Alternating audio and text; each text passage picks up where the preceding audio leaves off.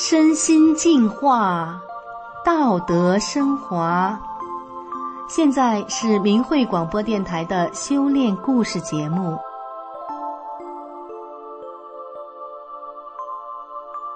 听众朋友您好，我是宋阳，今天为您分享的故事是：他为什么转变了自己的信仰？今天故事的主人公是一位老实淳朴的农村老太太。儿子结婚后，他到城里帮着带孙子。他的亲家是一位法轮大法弟子，而他是一位老基督徒。说实在的，老太太开始对亲家是敬而远之，但是在亲眼见到和亲身经历了几次触动之后，老太太最终做出了令家人出乎意料的决定。让我们一起来听听她的故事。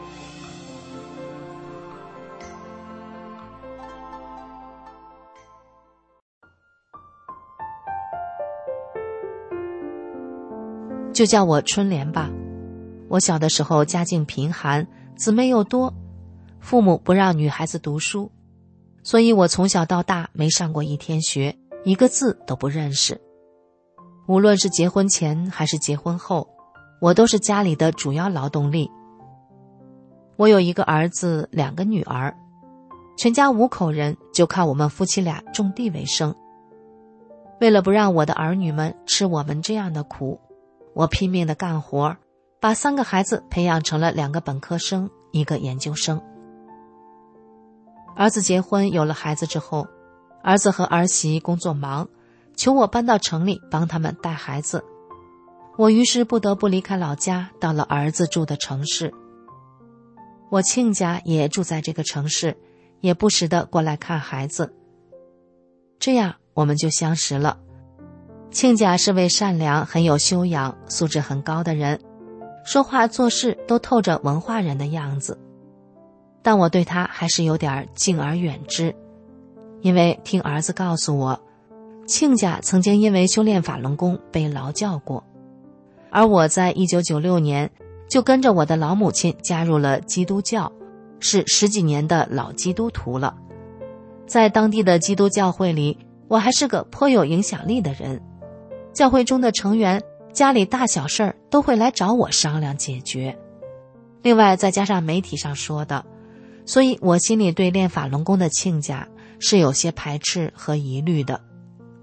后来，随着和亲家接触的多了，我发现，他和他们一起练法轮功的那些朋友，和媒体宣传上讲的大不一样。这些法轮功朋友对人都很和善。一张嘴就面带微笑，从不说一句脏话。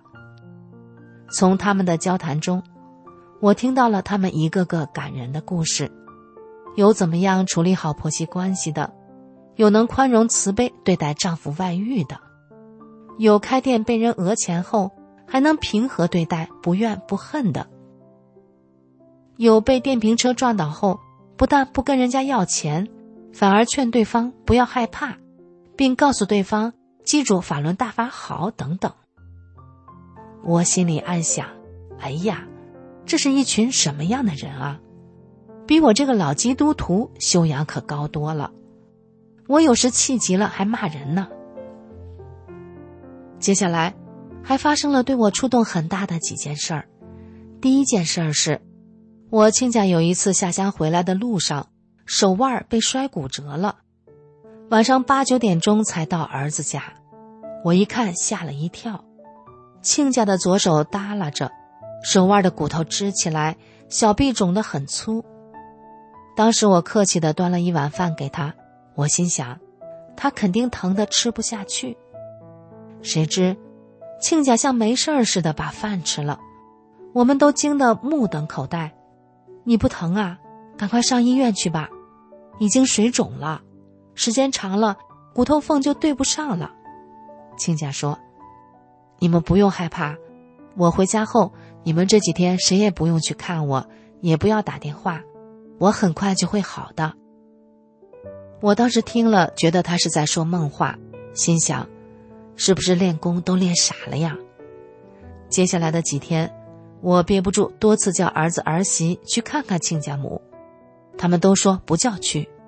说妈妈在家看法轮大法的书和练功，一天比一天好转。果真在第六天的时候，亲家的小区通知停水，亲家一个人在家接了一大锅水，再把一大锅水从水池端到地上。亲家没上医院，没打石膏，骨折的手竟然恢复正常了。这件事儿对我触动很大，这也太神奇了，这法轮功肯定是真的。发生的第二件事儿是，汶川大地震过后，亲家几次叫我儿子做三退，就是退出中共的党团少先队组织。他说。因为以前加入的时候都要发一个毒誓，就是把自己的生命都献给党团队，而中共在历史上害死了八千多万同胞，善恶有报是天理，天灭中共的时候，发毒誓的人就会陪着中共去殉葬。亲家叫我儿子做了三退，并给了他一张法轮大法的小护身符保平安。不久之后，就发生了一件事儿。儿子的单位晚上聚餐，儿子的一位同事喝完酒后，拖着我儿子再去参加另一场宴会。儿子碍于面子，正准备和他一起去，结果儿子却突然胃疼，头晕目眩的站不起来。他的同事一看他这样，就不带他去了。我儿子昏昏沉沉的打的到家，却躺在楼下的草坪上不省人事。一直到儿媳妇下班回来，才发现，赶紧叫人扶回家。半夜的时候，儿子单位的老总打电话给我儿媳妇，原来，儿子那位同事刚出去没多久，就出车祸去世了。老总以为我儿子也在那辆车上一起死了呢。这个阴差阳错，让全家人都后怕不已。我儿子那两天更是脸都吓白了。他问他的岳母怎么回事儿，他岳母说：“如果不是大法师傅把这事儿岔开，叫你当时头晕目眩的站不起来，你就跟那辆车去了。”就从这件事情以后，我和儿子对法轮功的态度彻底转变了，我们全家人都万分感谢大法师傅的救命之恩。第三件事儿是，也是在二零零八年那年。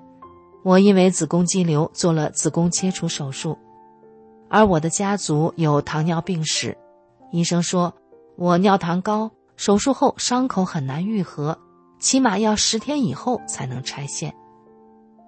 我的亲家对我说：“你就在心里诚心默念九字真言，法轮大法好，真善人好，说不定会出现奇迹。”从进手术开始，那几天。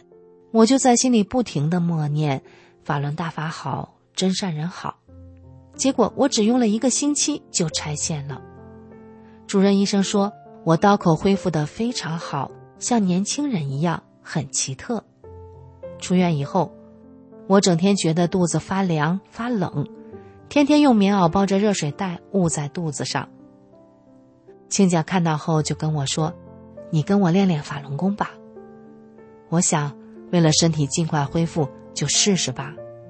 真没想到，我刚学完第三套功法，就觉得肚子不凉了，顿时觉得法轮功真的好神奇啊！因为这些发生在身边和自己身上的神奇经历，我对法轮功真的刮目相看了。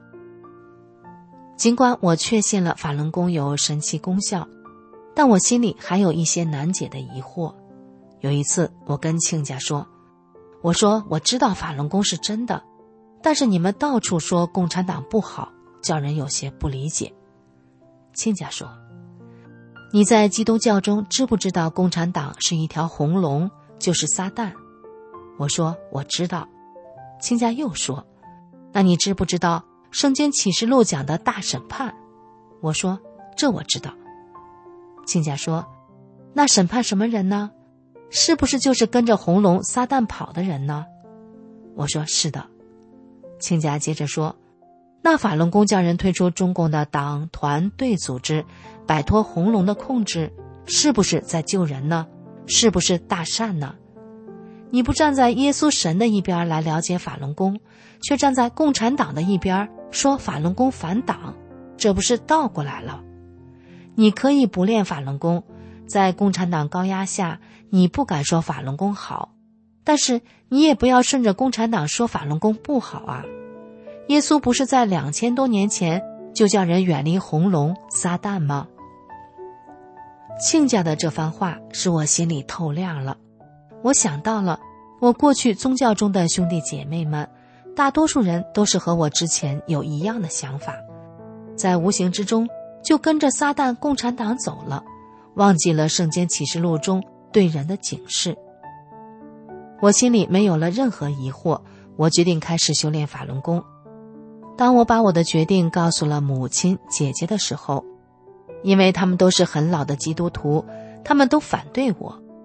我回到老家，过去基督教中的姐妹们也都指责我，但是我耐心的跟他们解释，我是经过了长时间的思考和观察，也曾经多次把自己的修养和亲家进行比较，把基督教中姐妹们的修养境界和我认识的大法弟子进行比较，确实感到。大法弟子的修炼境界都很高，现在我亲身修炼这些年之后，实践中也感受到大法的无量慈悲，所以，我希望昔日基督教中的兄弟姐妹们也能知道法轮大法好，真善人好，不要随着中共的宣传起舞。好的，听众朋友，今天的故事就为您讲到这里。感谢您的收听，我们下次再见。